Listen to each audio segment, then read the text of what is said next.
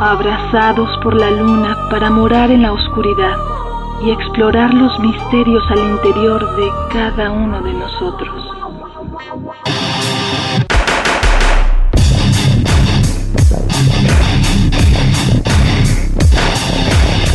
Carpe Noctem. Hola, ¿qué tal? Muy buena luna. Sean ustedes bienvenidos a Carpe Noctem, madrugada de viernes, noche de jueves, como quieran. Buena luna, Celsi Mikiski por acá. Sanoni Blanco por acá. Y el año se nos va completamente, nos quedan unos cuantos días para que finalice el 2016 y arrancar el nuevo año 2017, veremos qué nos depara. Y en este año, Carpe Noctem, tuvimos un par de programas donde estuvimos hablando de los orígenes de la escena mexicana. Vino José Hernández Ríguez, a quien le mandamos un abrazo grande, y hablábamos de, pues, de su libro, que se fue desde los 70, 75, 76, y llegó, lo frena más o menos por ahí del 95.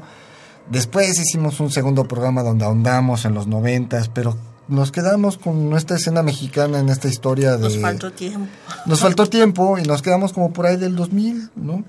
Entonces no quisimos que, que terminar el año sin hablar de, de, lo que pasó en la escena mexicana, digamos que a partir del 2000 hasta acá, estos últimos 16 años que se dicen rápido, pero pasaron muchas cosas.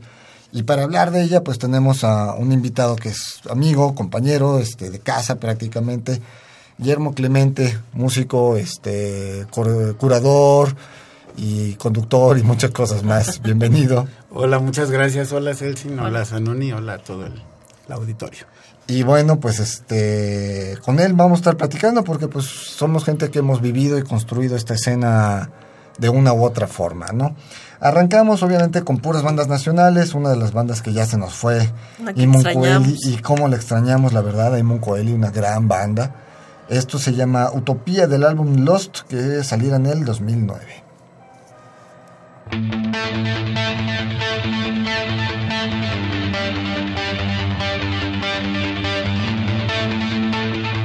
you.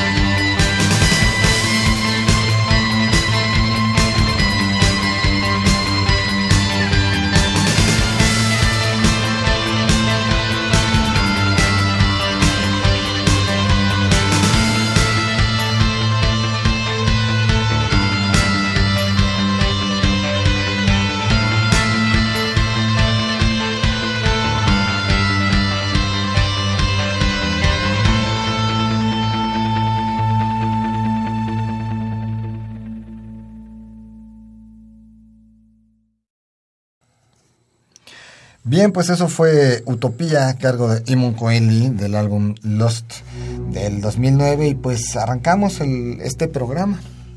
Pues como bien decías, un poco pues, retomar la última década del La última charla que tuvimos sobre eso. pero pues cómo está la escena en México a inicios de los 2000.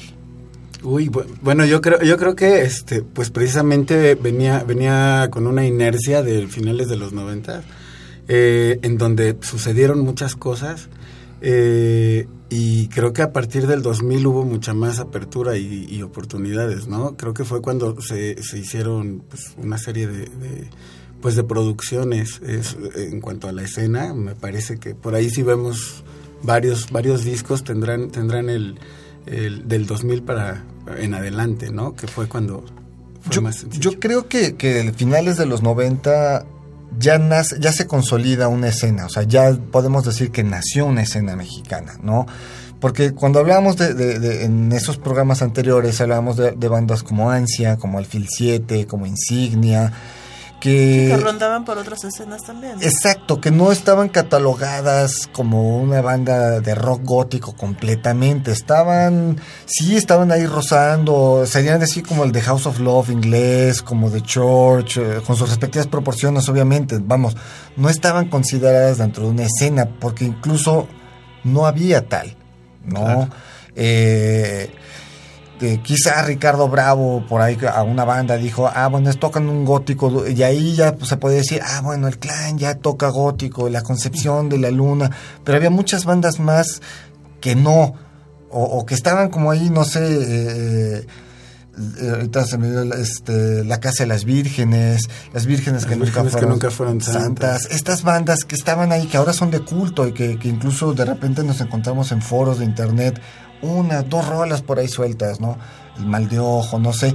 Y ahora, ya en el 2000, ya podemos hablar de que ya eh, justamente ciertas bandas que se dijeron, estas ya tocan gótico, y de ahí se vino una serie de bandas, ¿no? Ya aparece un Cordia, aparece un Ercebet, aparece un Vía Dolorosa, aparece, pues, Anavanta, aparecen eh, Trágico Ballet, empiezan a aparecer y una bandas. que se va acompañando también de la escena electrónica oscura, ¿no? Claro, se llaman como a la par Claro, porque ahí ya está Oncenovita, ya está Hocico, ya está Anducia, ya década 2 ya había hecho un trabajo previo que viene a reforzar. LLT es de estas bandas que no se consideró dentro de un electro, pero que dejaron un cimiento fuerte, los legendarios Tlaconetes, ¿no? Claro, yo creo que desde, desde o sea, antes del antes del 2000 sí sí o vamos no se no se planteaba como una escena una escena como tal precisamente porque andaban, como, como bien dice Zanoni, ¿no? Andaban las bandas pues eh, rebotando de un lado a otro y de pronto tenían eh, pues apariciones en televisión y de pronto eh, tocaban en un festival como muy diverso y, y encontrábamos pues los grandes conciertos, ¿no? En donde estaba una banda de reggae, ¿no? O sea, cómo olvidar conciertos con los rastrillos y Santa Sabina y, La Maldita y el clan y, Consumatum, eh, Consumatum y, el juguete rabioso, etcétera, etcétera, ¿no? Y de pronto por ahí encontrábamos a una banda hasta, hasta de lo que hoy llamaríamos electro y pues para la gente era, ah, tocan como de pech, tocan como, ¿no? Era, no pasaba como de, de, de, ese tipo de referencias, pero no una referencia clara como, como ya un, un nombre y una escena consolidada. Y ya, eh, aparte empiezan a aparecer los clubes, ¿no? Ya aparece Dada X, aparece La UTA en Donceles, y ya, vamos, yo creo que el rock mexicano pasó de, de, un rocotitlán, de un look, de un rockstock, que eran, una, eran clubes donde tocaban de todo y revueltos, a tener sus clubes de nicho, ¿no?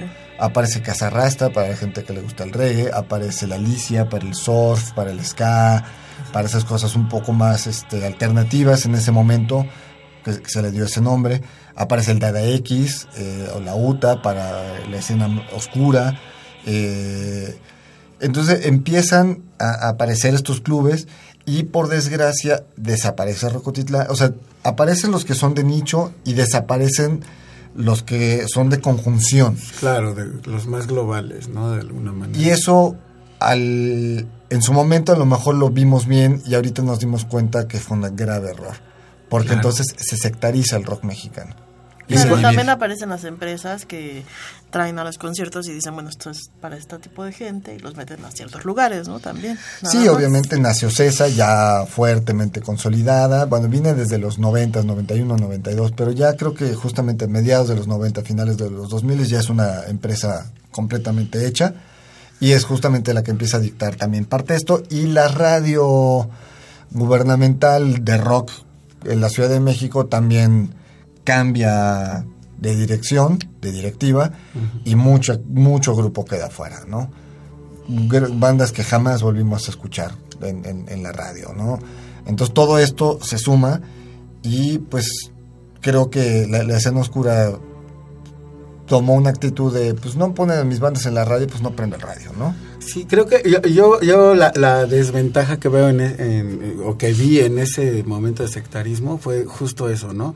De pronto podías, podías ser muy fan de los amantes de Lola, pero conocías a Toxodet. Claro. Y, me, y me estoy yendo como a, a dos Extremos. extremos, ¿no? Este, y vamos, podía o no gustarte Toxodet, pero los conocías, tenías como la oportunidad de escucharlos. Eh, y, y bueno, conforme fueron sucediendo las cosas y se fueron haciendo estos nichos, pues la gente ya no tenía como la oportunidad de escuchar otra cosa.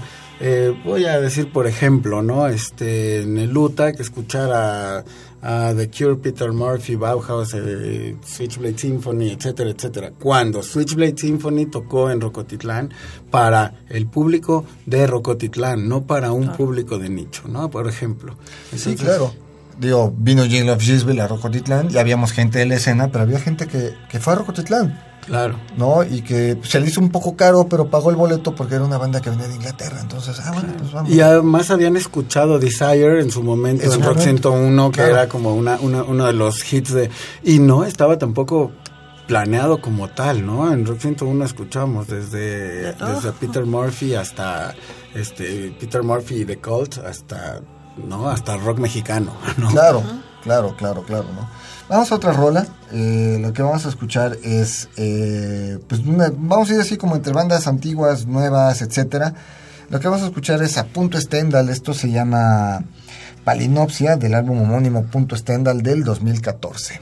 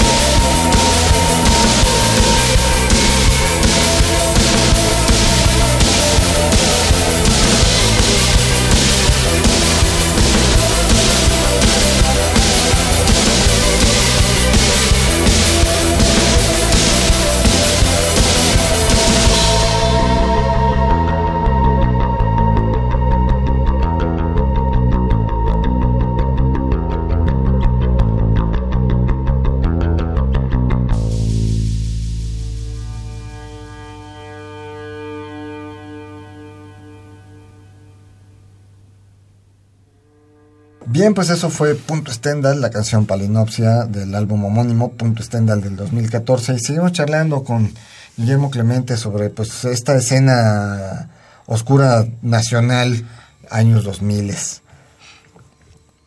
Tenemos, por ejemplo, los clubes, nacen, hablamos, por ejemplo, pues sí, Dada X, hablábamos del, del UTA, después el, el Under ya, y, y algunos otros que, que, pues que se quedaron, vamos, por ejemplo, el Gato Calavera, Claro. ¿no? Este, la bodeguita El Metal, son clubes que, que, que, que son para una escena subterránea, ¿no? Y que se separan de, de pues, del Bulldog, ¿no? Que se separan de, de, de, de estos otros clubes, pues, no sé, vamos a decirles, este, de un cover alto. De un cover alto. sí, pues eh, digo, eh, se me ocurre pensar en, eh, en el Imperial, ¿no? ¿Mm? Un, un sitio en el que, que finalmente tampoco cupieron muchos, muchos, muchos géneros, ¿no? El hecho de, de, de que una banda tuviera la oportunidad de tocar en el, en el, en el Imperial no era una, una garantía de que les iba a ir bien, ¿no?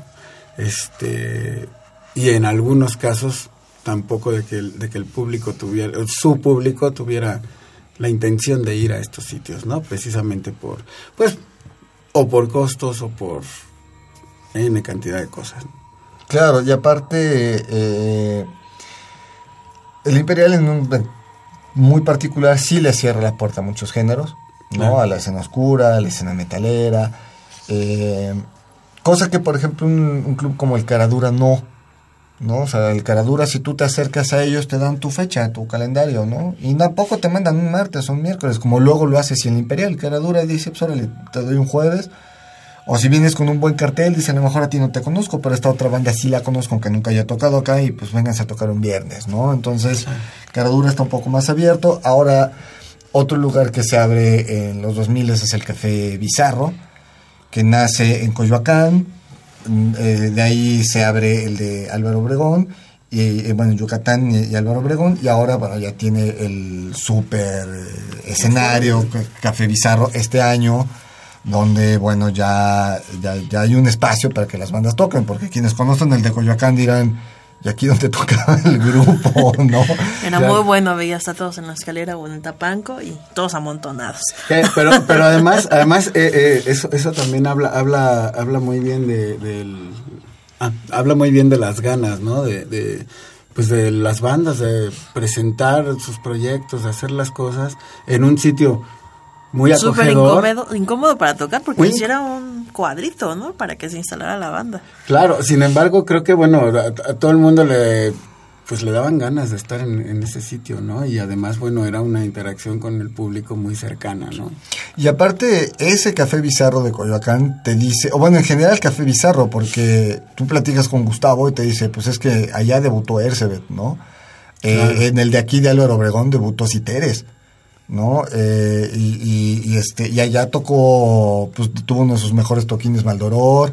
Y, y, y- y, pues quién sabe cómo los metimos, pero entró Execordia completo, ¿no? Claro. Entonces, eh, y, y- o es mucho decir. Exactamente, o pues también vimos desaparecer a otras bandas como Periadam, este, no sé, ¿no? Que ahí tuvo su última tocada, qué sé yo, o sea, el Café Bizarro tiene una gran historia y, y es... Se ha ido de la mano, ¿no? Sí, ha ido de la mano de la escena y además junto con Dada X que, que abren no solo las puertas y el escenario, sino ponen las paredes para Claro. las exposiciones pictóricas, Ah. fotográficas, cosa que, que el, el Luta de Donceles no me tocó, pero tengo entendido que sí hicieron cosas, cosa que ahora en, el- en este acá en Insurgente. en ¿Under? este el Onder en Monterrey no puede porque la- el lugar no le da para hacerlo, ¿no? O sea, eh, Sí, en el Luta en Donceles sí hubo exposiciones. Digo, yo tuve ahí una, una muestra también. claro, tú, tú Pero sí, sí metían de repente muestras. En ese sentido, Adaptadas al lugar, obviamente. ¿no? Por supuesto. eh, creo que en ese sentido la, las, eh, la cuestión multidisciplinaria siempre fue, siempre fue parte de la escena, ¿no? Desde que se empezó a gestar, desde que empezaron a ver como, eh, hay coqueteos con el hecho de hacer o de consolidar una escena, o por lo menos este, estos principios, pues recuerdo los festivales góticos de la Ciudad de México, etcétera, en donde la multidisciplina era una, era una constante, ¿no? Siempre había, pues, performance, siempre había alguna exposición, siempre veíamos, aparte de las bandas, pues otras cosas.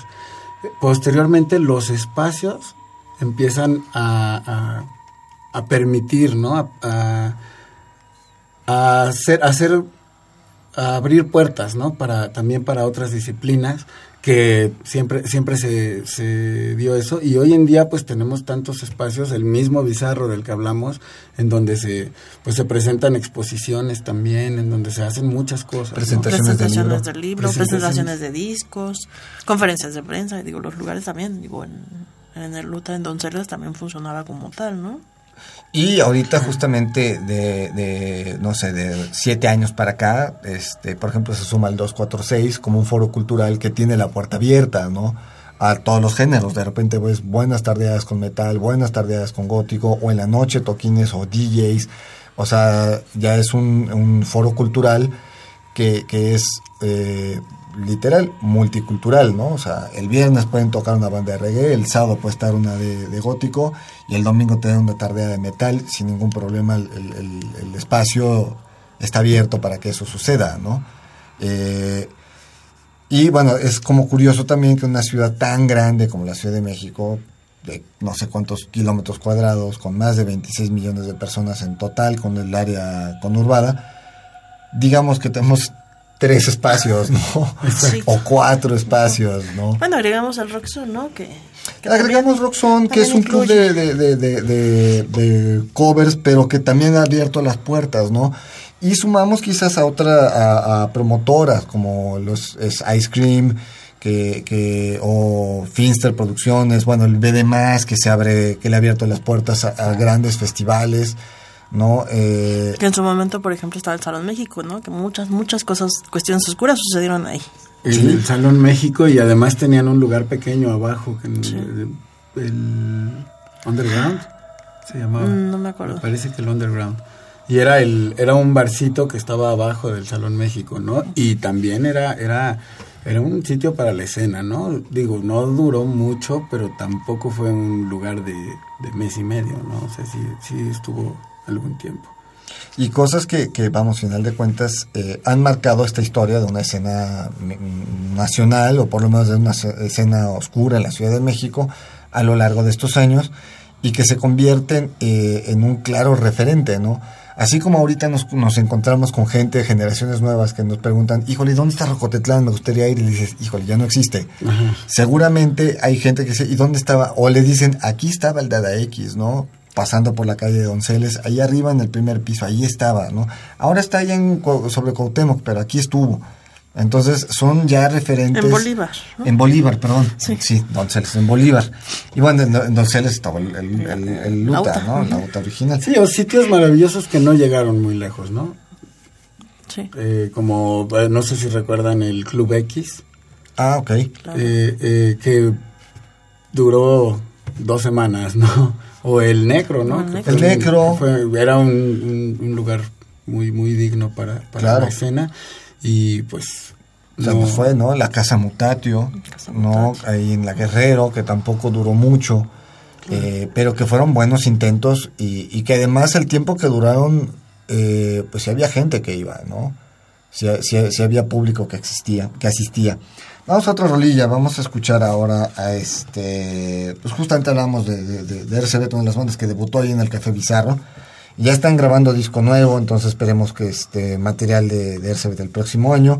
Lo que vamos a escuchar es eh, Sombras del álbum Equilibrio que saliera en 2013 y bueno, regresamos.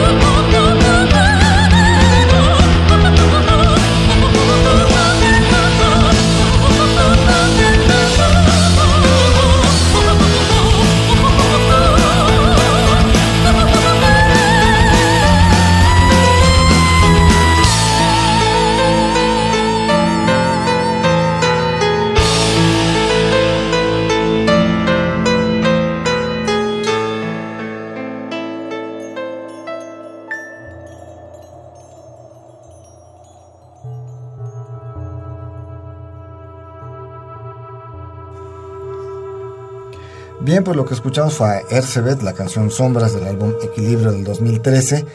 Y regresamos a platicar sobre esto. Yo creo que la escena tuvo en estos 2000 algo que es muy fuerte, son los impactos mediáticos. Pues sí, porque empezaron, bueno, ya en, a finales del, de, la, de los noventas, pues ya había programas de radio, ¿no? Mencionaban Rock 101 que, pues fue como la pauta, ¿no? Para muchos de los programas de radio que existen en la actualidad. O bueno, los que existen, porque tampoco son tantos. No, pero efectivamente es una clara referencia y además creo que en ese aspecto junto... Vamos, por ejemplo, Radio UNAM en los 80s, en los 90 sí fue de las estaciones que ponían cuestiones oscuras, eh, pero no era una estación juvenil como lo era Rock 101. Y ahí escuchábamos no solo en los programas de nicho como Los Cuernos de la Luna, como Gaveta, o sea, escuchábamos a Peter Morphe o escuchábamos a Pixies o escuchábamos eh, este, como decías a Jezbel, en horario habitual, a las 2, a las 3 de la tarde, a las 11 de la mañana, ¿no? Sin embargo, ya en, en los 2000 pues ya parece bien, o sea, consolidados ciertos programas, eh, que es Experimento, que es, bueno, Clausen con sus respectivos movimientos que ha tenido de, de diversas estaciones por los cambios de estación, ¿no? Recordemos que justamente al cierre de Rock 101 ya pasa a Óxido, si no mal recuerdo estaba en AM, después ya pasa a Estéreo Joven y logra ese cambio que se da de Estéreo Joven a Reactor, este, digo, a órbita, este, logra quedarse y en el cambio que se da de órbita a reactor, ella sigue, eh, logra quedarse, vamos, sobrevive estos cambios que, que, son difíciles en una estación de radio y que muchos programas pues desaparecen, ¿no? Nos sumamos nosotros en 2005 aquí en Radio UNAM que hemos sufrido, por eso lo decimos de, de, de esa cuestión de Clausen, claro. porque nos hemos vivido también estos cambios en Radio UNAM de horarios, de frecuencias, de, de espacios, de barras, porque son cambios que, que, normalmente se van dando en las, en las instituciones radiofónicas, que son necesarios para estarse Pues reinventando, renovando, ¿no? renovando, y que bueno, algunos proyectos desaparecen y bueno, Carpe Noctem seguimos aquí afortunadamente, vamos para 12 años ahora en abril, entonces, y las revistas, ¿no? Que llegan a los puestos de periódicos. Así es. Y el boom de las estaciones de radio, ¿no? Por internet. También, Por supuesto. También cuentan, porque hubo como varias, ¿no? Recordamos a Mictlán Radio, Mitlán, este, sí, hubo varias, este, la que era Oídos Sordos, Oídos Sordos. ¿no? que estaban en Veracruz, pero bueno, tenían gente de todos lados. Y yo el- el- la cuestión de las revistas en puestos de periódicos creo que es muy importante porque Sangre y Cenizas cambia a Dark, bueno, se logra meter a una editorial grande que es Tucán y llega a los puestos de revistas durante, pues, un- no sé cuántos años, como cuatro años tuvo más o menos De 3 a 4. más o menos, este, estaba Nocturna, estaba Gótica, son revistas que están en, en los puestos de periódicos, ¿no? Que es difícil porque estamos hablando de tirajes de 20, 30 mil Y a nivel nacional. y a nivel nacional y en algunos casos eh, sur de los Estados Unidos y por editorial Tucán Dark llegó a estar en Sudamérica, ¿no? Pequeñas cantidades, pero llegó a estar en Colombia, en Ecuador, en Perú. Claro, que además en la cuestión editorial es una cuestión aún más complicada, eh, creo yo, ¿no? Antes, eh, digo, estaban los referentes de revistas, este, de revistas extranjeras, de- de como, este, bueno, ahora no, no recuerdo, estaban, bueno, había, Viene Orcus, nos Orcus, gracias, sí, este, sí, sí. Sonic Seducer, o sea, llegan revistas europeas, ¿no? Españolas, etcétera. Así es, pero, pero no teníamos como una, una, una revista, digamos, en, en circulación nacional, como, como, como estas dos, ¿no? Que en, en su momento, a pesar de que había una cierta competencia entre las dos, el asunto era que estaban, Sí. que estaban y que le estaban ofreciendo al público, a un público que estaba buscando estos, eh, pues estos contenidos, se los estaba, se, se les estaba ofreciendo de una u otra manera, fue muy benéfico en su momento, ¿no? Y que están, aparte, como decías, de distribución nacional. Yo, yo recuerdo, por ejemplo, cuando Dark sacó a Corvus Corax en la portada y le llegaron los números de venta de ese mes, decía, híjole, la Ciudad de México casi no se vendió. Y cuando le llegaron los de provincias, puta, que se, prácticamente se agotó, ¿no? O sea, entonces también veías como la respuesta de los públicos, ¿no? De, de- del interior de la República al de la capital. Y te dabas cuenta de los gustos. Claro. Claro. Sí, no, además este formato que, que retomaron también de estas otras de estas revistas extranjeras, que era la cuestión de del disco inserto, ¿no? En la, en Sí, la, claro. en la revista como, eh, como Rock Deluxe y estas, estas revistas que siempre te daban un acoplado para poder escuchar eh, pues diversos proyectos que de los cuales estabas leyendo más allá de irlos a buscar por otro lado tenías tenías el disco y tenías como la forma de, de Un acceso rápido un acceso rápido exacto. Y, y era una promoción también para las bandas, ¿no? De, de- de- de, pues para que la gente supiera de, su- de su existencia, porque al final de cuentas eh, las, las compañías disqueras de la escena oscura pues siguen siendo independientes. Muchas ya, o algunas bandas o algunas disqueras han tenido ya la distribución de una grande, como puede ser este Discos Intolerancia, o algunas bandas tuvieron, este, estuvieron firmadas con Discos Denver, que vamos, final de cuentas es una disquera grande, este, con una buena distribución, pero pues eso ayuda a que lleguen en ese momento, en el, hablamos del 2006, 2005, pues que apareciera tu canción en el acoplado de Dark o de tal, pues llegabas a Tijuana, llegabas a Tampico, ¿no? Llegabas a Chihuahua, Claro. llegabas a Oaxaca. Y así es que la gente fuera a la tienda a buscar tu disco o te contactara de una u otra forma. Hablamos de que son tiempos donde el Facebook apenas está entrando, donde el MySpace está muriendo, o sea, muchas cosas Pero bueno, está la internet, ¿no? que, que actualmente, bueno, son herramientas que los, los proyectos este, pues están utilizando y vamos, por ejemplo, Fausto actualmente le está funcionando muchas estas redes que ya están más que consolidadas, más que explotadas y que ya las sabemos usar. claro sí, Además, sí, de- después después de cuántos años ¿verdad? Después de probar con el MySpace, con el HiSync y con todas esas que eso ya no existen. Exactamente, sí, sí, sí. Sí, pues digo, hablando inclusive del, de- del año 2000, ¿no? Eh, creo que, por ejemplo, Opción Sónica, pues ya, Ya, no, ya no llegó, ¿no? Ya no llegó, apareció Este, Noise Control. Noise Control. Noise Control, que era como la... eh, ahora era la opción, ¿no? Antes la opción era Opción Sónica, después vino Noise Control y a partir de ahí, bueno, ya se empezó a ramificar y empezaron a ver otras otras opciones, pero bueno, antes de, de ello, pues este... Y bueno, eh, lo que lo que dice Zanoni, ¿no? Ahorita, bueno, sí ya ya estamos como buscando de otra manera el hecho de pues de, de aprovechar todo esto que se fue gestando en- durante dos décadas, yo creo, o, O más. o más. O más. A otra rola antes de que el tiempo se nos vaya. Pues a ver, Memo, presenta. Pues es tu banda, Fausto. Sí, ¿Qué bueno, escuchamos? pues, pues la, la siguiente canción es Frío. Eh, es, bueno, es el segundo sencillo del disco. Eh, eh, y bueno, hay una colaboración ahí maravillosa de Osvaldo de León, eh, guitarrista de La Castañeda. Y bueno, pues ojalá, ojalá que les guste.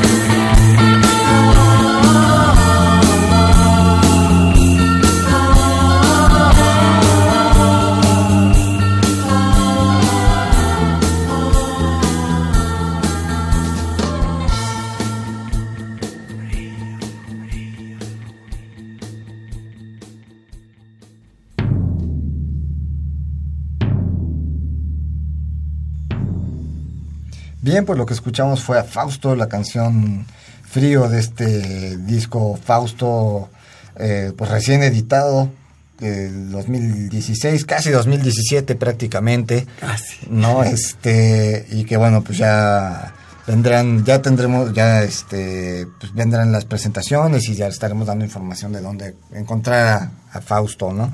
Pero justamente por eso era la intención de tenerte, ¿no? Porque tú has estado dentro de la escena con otros proyectos y con otro tipo de cosas además, con cuestiones de arte, de pintura, de, de, de, de fotografía, y has visto pues una escena mexicana crecer, levantarse, de repente tener sus tropezones, levantarse de los tropezones, entonces por eso era como interesante tenerte acá. Eh, tenemos nosotros marcados, el tiempo se nos está yendo así como eh, logros internacionales, pues rápido, varias bandas se han ido. Valeria se toca en el Web Robotic Treffen en 2006, eh, sí, 2005, 2006. 2006, porque nosotros tuvimos lo del Zócalo 2007 y venían de haber tocado prácticamente Ah, claro, allá. Este, obviamente las de electrónico, Anducia, Hocico, Cenovita, etcétera, ya. Eh, Execror se va a tocar a España, se va a tocar a Italia. Ersebet está en... Melfómenes se va este año, RCBT está a punto de irse el próximo año, este, pero vamos, estas cuestiones de internet te permiten, entonces nos encontramos con acoplados alemanes donde ya hay bandas mexicanas, ¿no? Nos encontramos de repente a Selector, nos encontramos justamente a RCB, nos encontramos este a Área 54, creo que se llaman. Los, los encontramos en estos acoplados de, de Gothic Visions número 3, número 4, número 5, ahí empezamos a encontrar y, y, vemos cómo las bandas mexicanas se están moviendo, ¿no?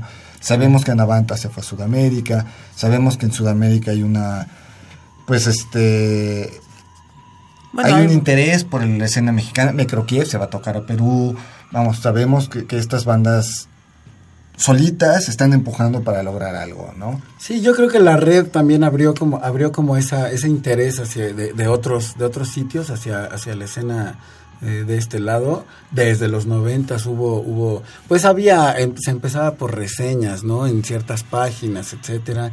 Eh, a mí personalmente me sorprendió mucho encontrar reseñas de discos de, en aquel tiempo en otra en otros idiomas no reseñas en ruso este reseñas en catalán etcétera.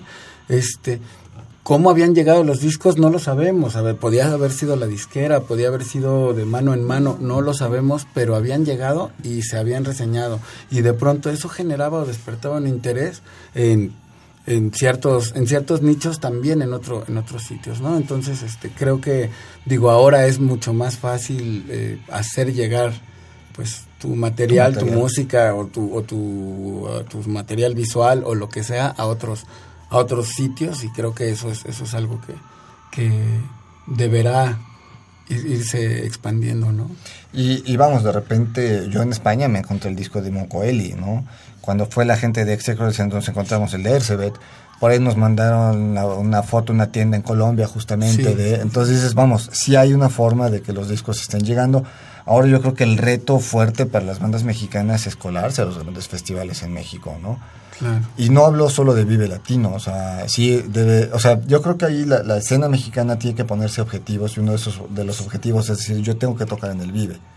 No no sectorizar el, el, el festival, ¿no? Decir, ay, no es para no es para mí, no, claro que sí, porque es un festival para rock en México. Así ¿no? es. Entonces tú como banda, o sea, Fausto lo tiene claro y lo hemos platicado así, Fausto va a estar en el Vive Latino sea 2017, sea 2018, porque tiene que estar y es de los objetivos que, que la banda tiene puesta, ¿no? Claro. Posteriormente a lo mejor decir, bueno, Hell and Heaven o el Knock Fest, o X, que son estos festivales grandes que se están dando. Y a lo mejor hasta romper, ¿no? Decir, ¿por qué no el Coordenada? ¿Por qué no el Revolution, no? ¿Por qué no el Machaca en Monterrey, no? O sea, decir, si son los festivales que se están haciendo en México, pues estar en casi todos. Le tengo ¿no? que tirar. Así tengo que llegar, ¿no? No importa el género que yo tenga, tengo que llegar a ellos, ¿no? Y, y, veré la forma de hacer llegar mi material y de pedirles y de empujar y de, y de cubrirme mis gastos porque pues como soy una banda Nobel, aunque tenga 15 años tocando, para ellos soy una banda Nobel, pues a lo mejor yo voy a tener que más, ¿no? mis gastos, ¿no? Pero ese es el de las cosas objetivas que hacer, ¿no? El tiempo se nos está yendo, vamos una rola más antes de cerrar, justamente hablábamos de bandas que iban y venían, este, pues Eurídice es una banda que en los 90 existió, desapareció y regresa hace 5 o 6 años y es una gran banda. Claro. Y no, entonces vamos a escuchar esto que se llama Héroes Derrotados del álbum Entre el Humo y las, y las Llamas del 2015.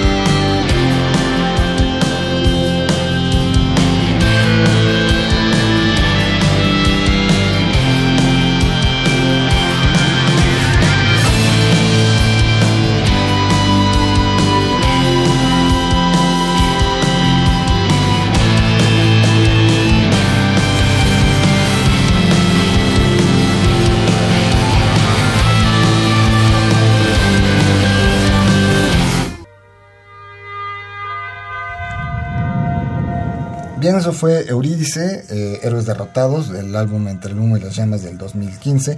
Sabemos que Eurídice estaba grabando disco este año, no sé si ya lo sacó o está a punto de sacarlo, pero bueno, es de los materiales que se, se dieron este 2016, ¿no? O 2017, igual que Fausto, igual puede que esté a punto de, de- de- sí, de sí. saliendo, ¿no? Rápido, el tiempo ya se nos va un par de minutitos. El futuro de la escena, tú que la estás viviendo ahora con Fausto, ¿cómo ves esta escena? El futuro de la escena, pues yo creo que eh, es, es un momento en el que, en el que hay muchas oportunidades. Eh, yo, yo diría que todos aquellos que formamos parte o hemos hecho en algún momento, puesto algún grano de arena eh, o, una semilla, es, es momento de, pues de seguirla cultivando para poder cosechar, ¿no? La idea de la, de la escena creo que... eh, a pesar de que se ha ido eh, se- segmentando, ¿no? Este, muchísimo, creo que es un que es un buen momento para ponerse y plantearse objetivos y, pues hacer hacer que, suene, ¿no? Y que, suene y que se sepa no solamente este pues aquí, ¿no? En otros países, en otros lugares en- y en toda clase de festivales, de espacios, etcétera. Yo creo que ese es uno de los objetivos, ¿no? Que la escena debe eh, desmitificarse a sí misma y decir, no, yo pertenezco a todos, ¿no? O sea, no estoy perdiendo mi esencia, pero puedo pertenecer a cualquier festival y, y tengo la calidad, además, de- para subirme a un escenario y además seguro que si me planto ante 20 mil personas va a haber 2 mil, 3 mil que digan, le pasó a Ercebet en Vive Latino, le pasó a, a- a ciertas bandas que de, de escena hueco, ¿no? En Vive, de, de gente que decía una banda nueva, ¿no? O sea, si me planto ante 20 mil, 5 mil, 10 mil, va a haber gente que me va a descubrir. Y Claro. gente que se va a hacer mi fan, ¿no? Es la manera de que, de, que, de que se descubra esta escena, ¿no? Que sí, realmente a veces está cubierta en sí misma. Sí. Bueno, pues ya nos vamos. Buena luna, Celsin Miquisli. Memo, muchísimas gracias por la Hombre, visita. muchas gracias Mucho éxito con. Fausto. Estamos ahí en, en fila echando ojo que suceda. Así sea. Gracias. Bueno, Muchas pues y Blanco. Y pues nos escuchamos la próxima semana. Mientras tanto, feliz año. Feliz año. Ahora sí que nos escuchamos el próximo año. Y cuídense donde quiera que estén.